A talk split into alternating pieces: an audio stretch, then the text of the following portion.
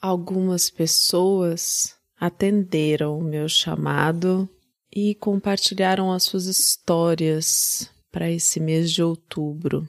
A história que você vai ouvir hoje pode ser que não seja uma boa coisa escutar de noite, sozinha. Enfim, quer você acredite ou não em coisas sobrenaturais, algumas coisas realmente mexem com a nossa cabeça. Então, a minha recomendação é que você ouça esse episódio na companhia de alguém, que não seja uma criança, e num lugar assim iluminado. E não se esqueça de fazer suas preces depois. Esse é o baseado em fatos reais, e nesse mês de outubro eu vou trazer histórias que vão arrepiar você. Vamos para o caso surreal? Baseado em fatos surreais. Histórias de mulheres como nós, compartilhadas com empatia, intimidade e leveza. Onde o assunto é a vida e o detalhe surreal.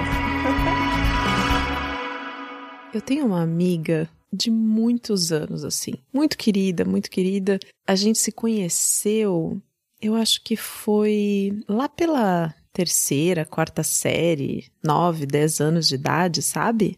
E desde então nos tornamos assim amigas inseparáveis. Tipo, daquelas que vai uma na casa da outra, dorme. Eu até considero a família dela minha segunda família, sabe? E ela a mesma coisa com a minha. E a gente tinha essa, esse hábito, assim, esse costume de frequentar bastante uma casa da outra, principalmente na época de estudar, assim, sabe? Quando precisava se preparar para uma prova, precisava fazer um trabalho. A gente fazia isso muito juntas, né? Além dos momentos de lazer, assim.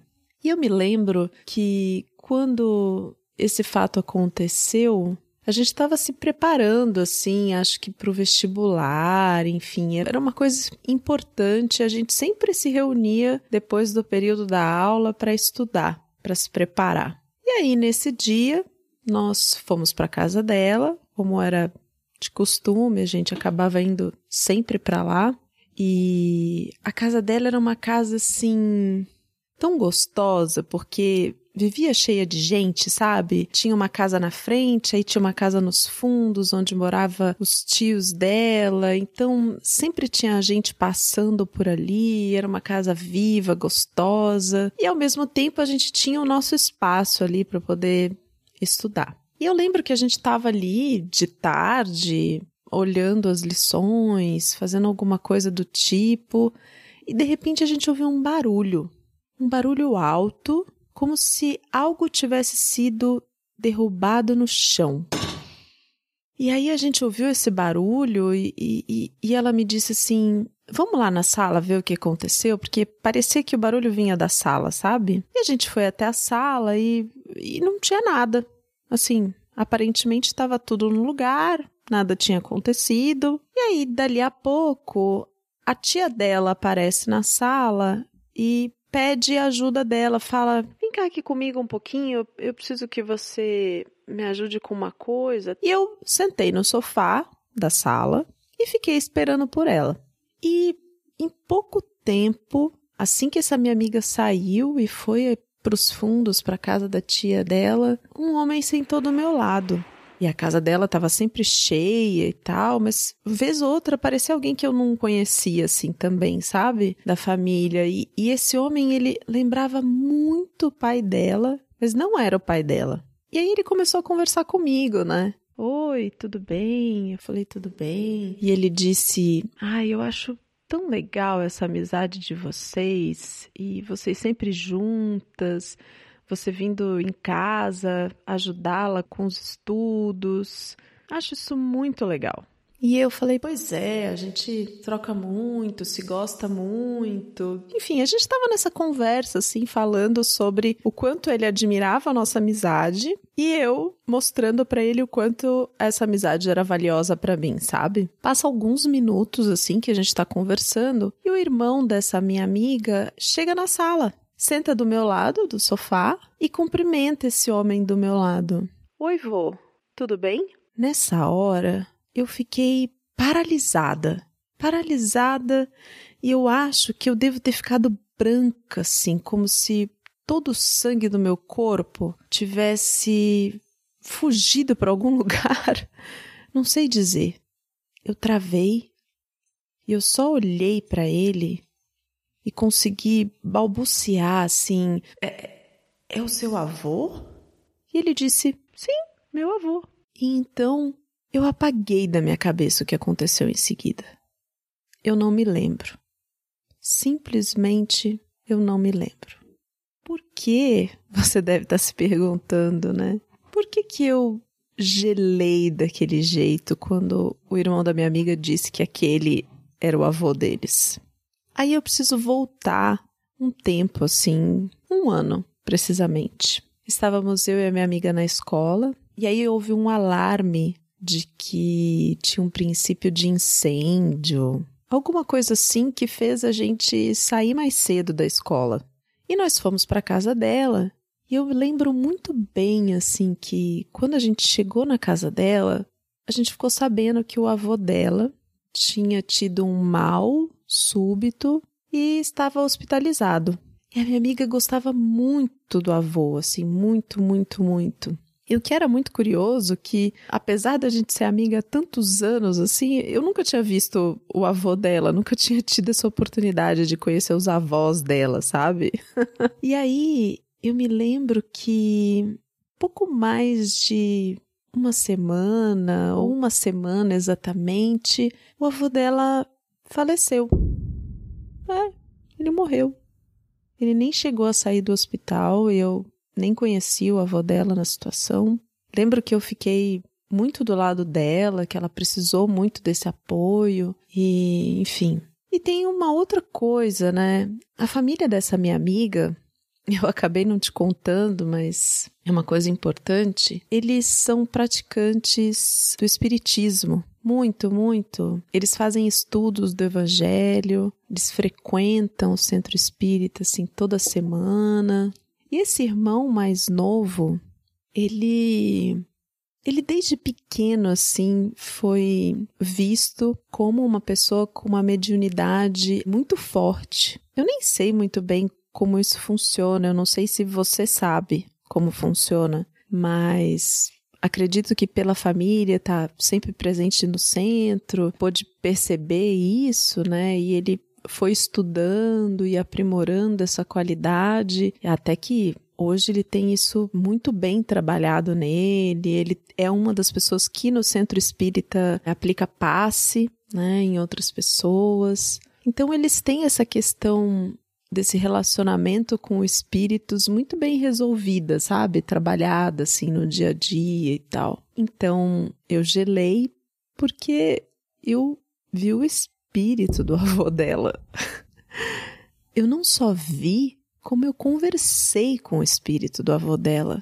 Eu nunca tinha vivenciado absolutamente nada parecido com isso. Nada, nada mesmo. Foi tão intenso que, de fato, até hoje, eu não me lembro o que aconteceu em seguida. Eu não me lembro em que momento o espírito do avô dela se foi, como foi a conversa com o irmão, com ela, o que aconteceu naquele resto de dia. A minha mente simplesmente apagou.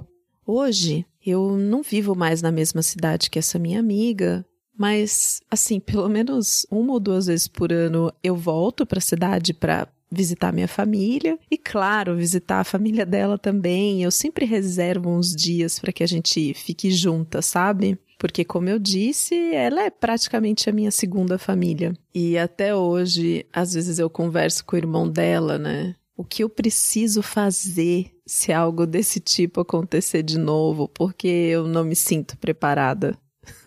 e ele, muito seguro, muito confiante, sempre me diz que eu posso ficar bem tranquila, que nenhum encosto vai ficar comigo. Eu estou protegida.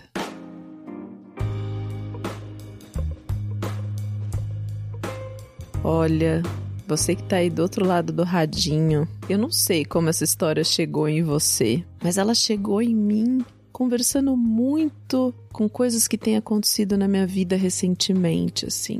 Eu até comentei isso com os apoiadores do podcast no nosso grupo. A gente conversou bastante sobre isso nos últimos dias, porque eu tive uma sequência de noites em que eu acordei porque eu senti a presença de algo no meu quarto. E na primeira noite, quando eu abri o olho, tinha uma mulher de idade do meu lado esquerdo, toda de branco, com os cabelos brancos assim, no comprimento do meu, sabe, um pouco abaixo do ombro. E ela me olhava, mas eu não conseguia, era um rosto familiar, mas eu não conseguia ver direito quem era, né? E ela também não falou nada comigo. E, enfim, na segunda noite, quando isso começa a acontecer, eu tenho períodos da minha vida em que isso acontece bastante, né? Essas visagens noturnas. Na noite seguinte, quando eu acordei, e foi exatamente no mesmo horário, ali por volta de 4 horas da manhã, do meu lado direito tinha uma outra mulher era uma figura feminina que eu não conseguia ver o rosto dela, porque ele parecia coberto. E ela estava toda de preto e ela tinha o que seria as mãos dela, mas não tinha exatamente um formato de mão, mas eu lembro da movimentação assim do que seriam os dedos bem próximo da boca, como se ela tivesse movimentando os dedos rapidinho assim. Sabe aquela coisa de desenho animado de estou tramando alguma coisa, enfim. Ai, meu Deus do céu. E aí eu olhei pro teto na sequência e eu vi um bicho assim andando pelo teto assim. Muita Ave Maria, muita Ave Maria, muita Ave Maria. No dia seguinte, mais uma vez, e sim, se você está se perguntando aí do outro lado do radinho se eu estava com medo para dormir, sim, eu estava com muito medo. Eu ficava postergando a hora de ir pra cama, fazia oração, muitas Ave Marias, muitas, muitas, muitas, muitas. Eu dormi. e dessa vez eu não vi uma pessoa exatamente, mas quando eu acordei naquele mesmo horário das quatro horas da manhã, tinha uns números escritos em vermelho do lado esquerdo, assim, da parede. Eles eram escritos, apagados e escritos de novo, assim, números e letras, alguma coisa estava sendo dita, sabe? Enfim, eu fiquei muito brava, fechei o olho, rezei, voltei a dormir. Que eu fico realmente incomodada se qualquer coisa me desperta o sono. Tipo, qualquer coisa. Mesmo que sejam coisas de outro plano. ai, ai. Eu não sou uma pessoa religiosa, né? Assim, no sentido de ter uma religião. Eu sou uma pessoa que acredita muito na energia das coisas, na natureza, na ligação entre todos os seres vivos e o planeta e o universo, mas eu não tenho uma doutrina assim, sabe? Eu já frequentei centro espírita e já ouvi muitas vezes de pessoas próximas, inclusive do meu próprio pai, sobre minha mediunidade, mas nunca fui atrás assim. Acho que eu sempre tento buscar uma resposta que esteja conectada com o cérebro e as funções neurológicas e coisas assim, sabe? Enfim, Tava conversando sobre tudo isso no grupo e foi uma troca de histórias, das visões, do que a gente vê de noite, dos nossos medos, do que pode ser, do que não pode, do que a gente acredita. Foi bem intenso. Então essa história me pegou assim, me pegou. Espero que você tenha gostado desse episódio. Se você tem um caso surreal para contar, agora no mês de outubro, todos são nessa linha. Não exatamente de coisas relacionadas a espíritos, mas enfim, aquelas coisas que a gente tem medo, né? Aqueles casos surreais, de surreais, de arrepiar, assim. Manda pra cá, bfsurreais.gmail.com. Se você tiver outra história para contar, qualquer que seja, que tenha um fato surreal, você também pode mandar para bfsurreais.gmail.com. Em áudio, como essa história veio, muito obrigada, heroína, ou em texto, você escolhe. Só dizendo que eu gosto bastante de escutar a voz das heroínas.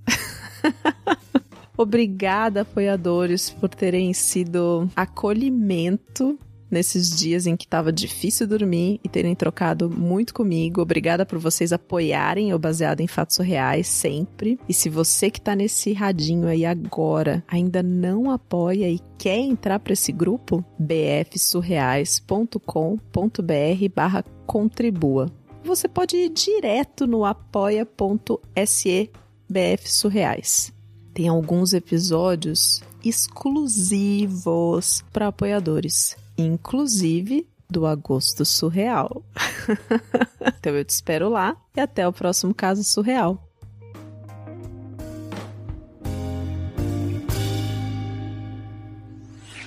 Esse podcast foi editado por Domênica Mendes.